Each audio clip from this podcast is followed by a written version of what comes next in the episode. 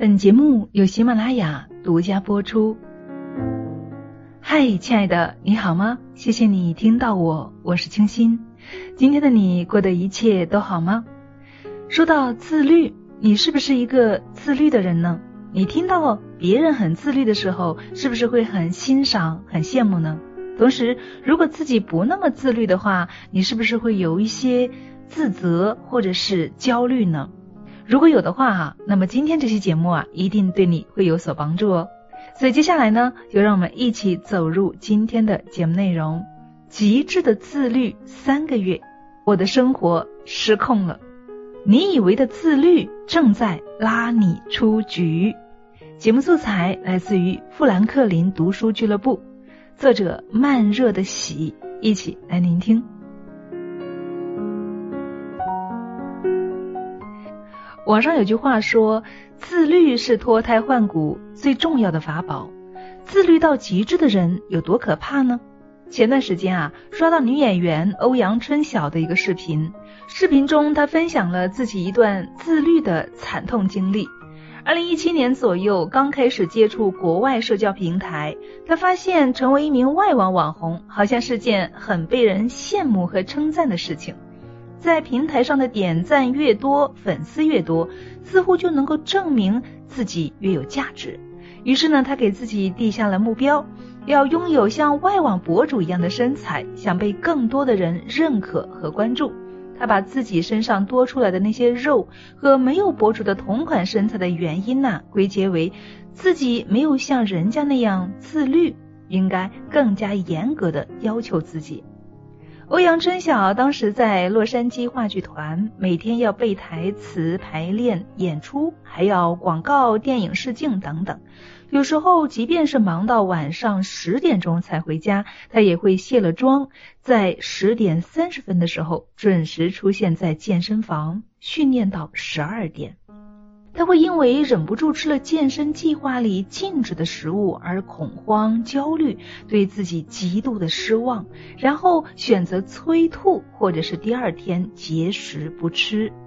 不止健身，在护肤方面，他也学着网红们每天坚持一套详尽繁琐的护肤流程。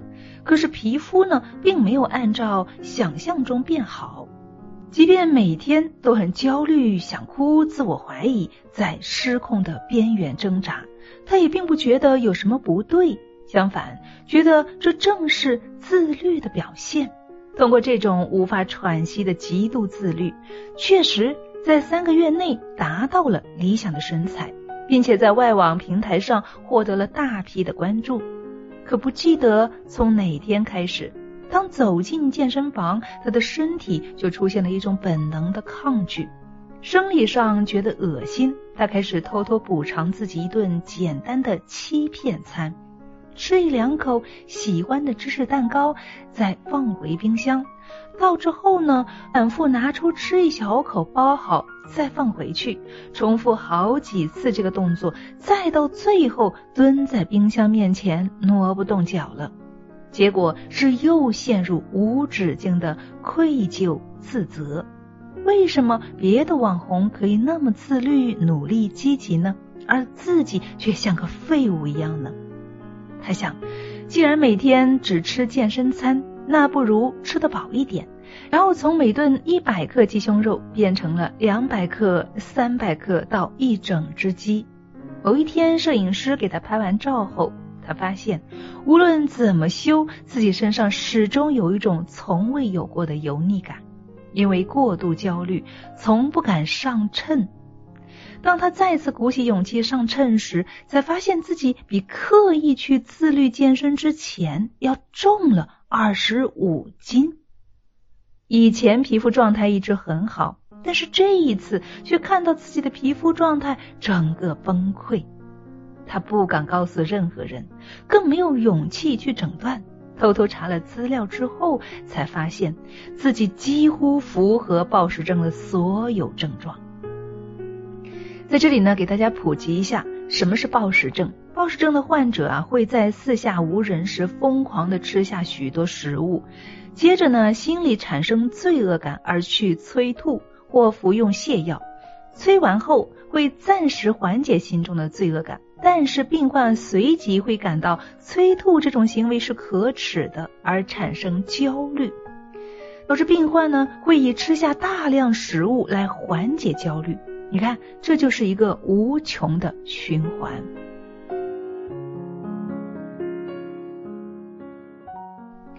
那我们知道的自律者不应该更出众吗？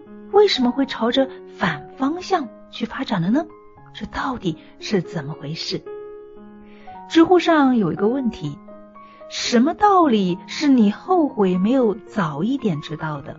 评论区有人回答说：“太用力的人跑不远。”为什么很多人都很难实现自律呢？反而容易陷入越想自律却越无法自拔的放纵的恶性循环。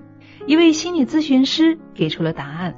他说：“自律啊，其实是一把双刃剑。不恰当的自律实际上是一种自我伤害。”长期来说，还会经常出现行为反弹，反而导致离目标越来越远。内在动机的作者爱德华·德西作为社会心理学界的知名学者，研究内在动机相关的问题超过了四十年。他在书中这样提到：外在动机所产生的自律是自我压迫内耗，每天焦虑痛苦，短期内可能会产生效果。但是难以持续长久，并且身体在高压下会分泌出更多的压力荷尔蒙，导致身体平衡机制紊乱，引发暴饮暴食。外在动机作为原动力的人，反而导致离目标越来越远。内在动机的作者爱德华·德西作为社会心理学界的知名学者，研究内在动机相关的问题超过了四十年。他在书中这样提到。外在动机所产生的自律是自我压迫内耗，每天焦虑痛苦，短期内可能会产生效果，但是难以持续长久，并且身体在高压下会分泌出更多的压力荷尔蒙，导致身体平衡机制紊乱，引发暴饮暴食。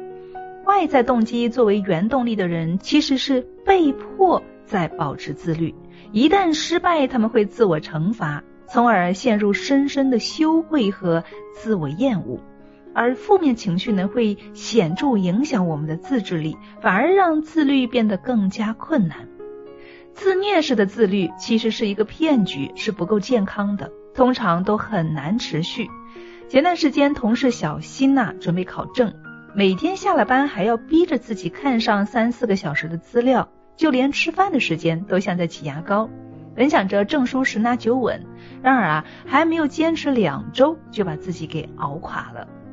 是的，你的身体其实比你自己更爱自己。身体的能量需要循环，人做不到持续消耗。如果长期的压迫自己，生理和心理都会超出负荷，想要达到目标，反而会越来越远。博主欧阳春晓也是如此。他勉强的强迫自己自律，严格控制饮食，高强度运动。当自我出现反叛，没能够达到理想的目标时，就会陷入深深的自我贬低，认为自己没有价值，不值得被爱。而这种情绪又会进一步让他寄托于情绪性的进食。有句话是这样说的：你执着于什么，就会被什么所伤。我们都想要自律者出众。但越是紧逼自己，越是陷入内耗，反而容易让我们出局。那么，自律的底层逻辑到底是什么呢？很喜欢网上的一段话啊，我们的命运从来不会是在一朝一夕的得失之间成为定格的。只要你不把眼下当终点，那么你的未来永远有希望。所以说啊，长期自律的底层逻辑其实是感知。那具体有哪些表现呢？第一，自我关怀的自律。心理学家说，健康的、可持续的自律，应该是基于自我关怀的自律。我们从小接受的教育都在强调宽以待人，严以律己。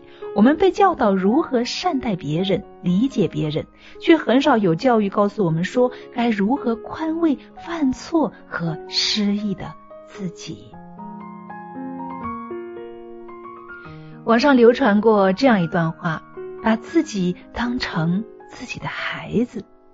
当你熬夜不按时吃饭、拼命加班时，你要默默的告诉自己，赶快离开现在这样的生活。当你最近特别辛苦、艰难、伤心的时候，你想象一下，你的妈妈会怎么鼓励你呢？没关系啊，先吃饭吧。当你坚持不住、想要放弃的时候，悄悄告诉自己，相信你，再坚持一把，就一定能够成功。如果你的原生家庭是健康的，那么换成你爸爸妈妈的视角，很多问题就会迎刃而解。甚至你也会懂得珍惜自己，安慰自己。是的，亲爱的们，这是一个和自己和解的视角。不要太苛责自己了，也别太放纵自己。你是你自己的宝贝，就像你的父母爱你那样。我们以为自我谴责是促进自己更好的方式，但事实却是啊，这不一定会起到激励的作用。反而会让我们在不断的否定中对自己感到失望，从而丧失动力。做不好的时候，我们要记得提醒自己，慢慢来也是可以的。自我关怀的自律才是坚持长期自律的基础。那第二点呢，我们就要去寻找内在动机。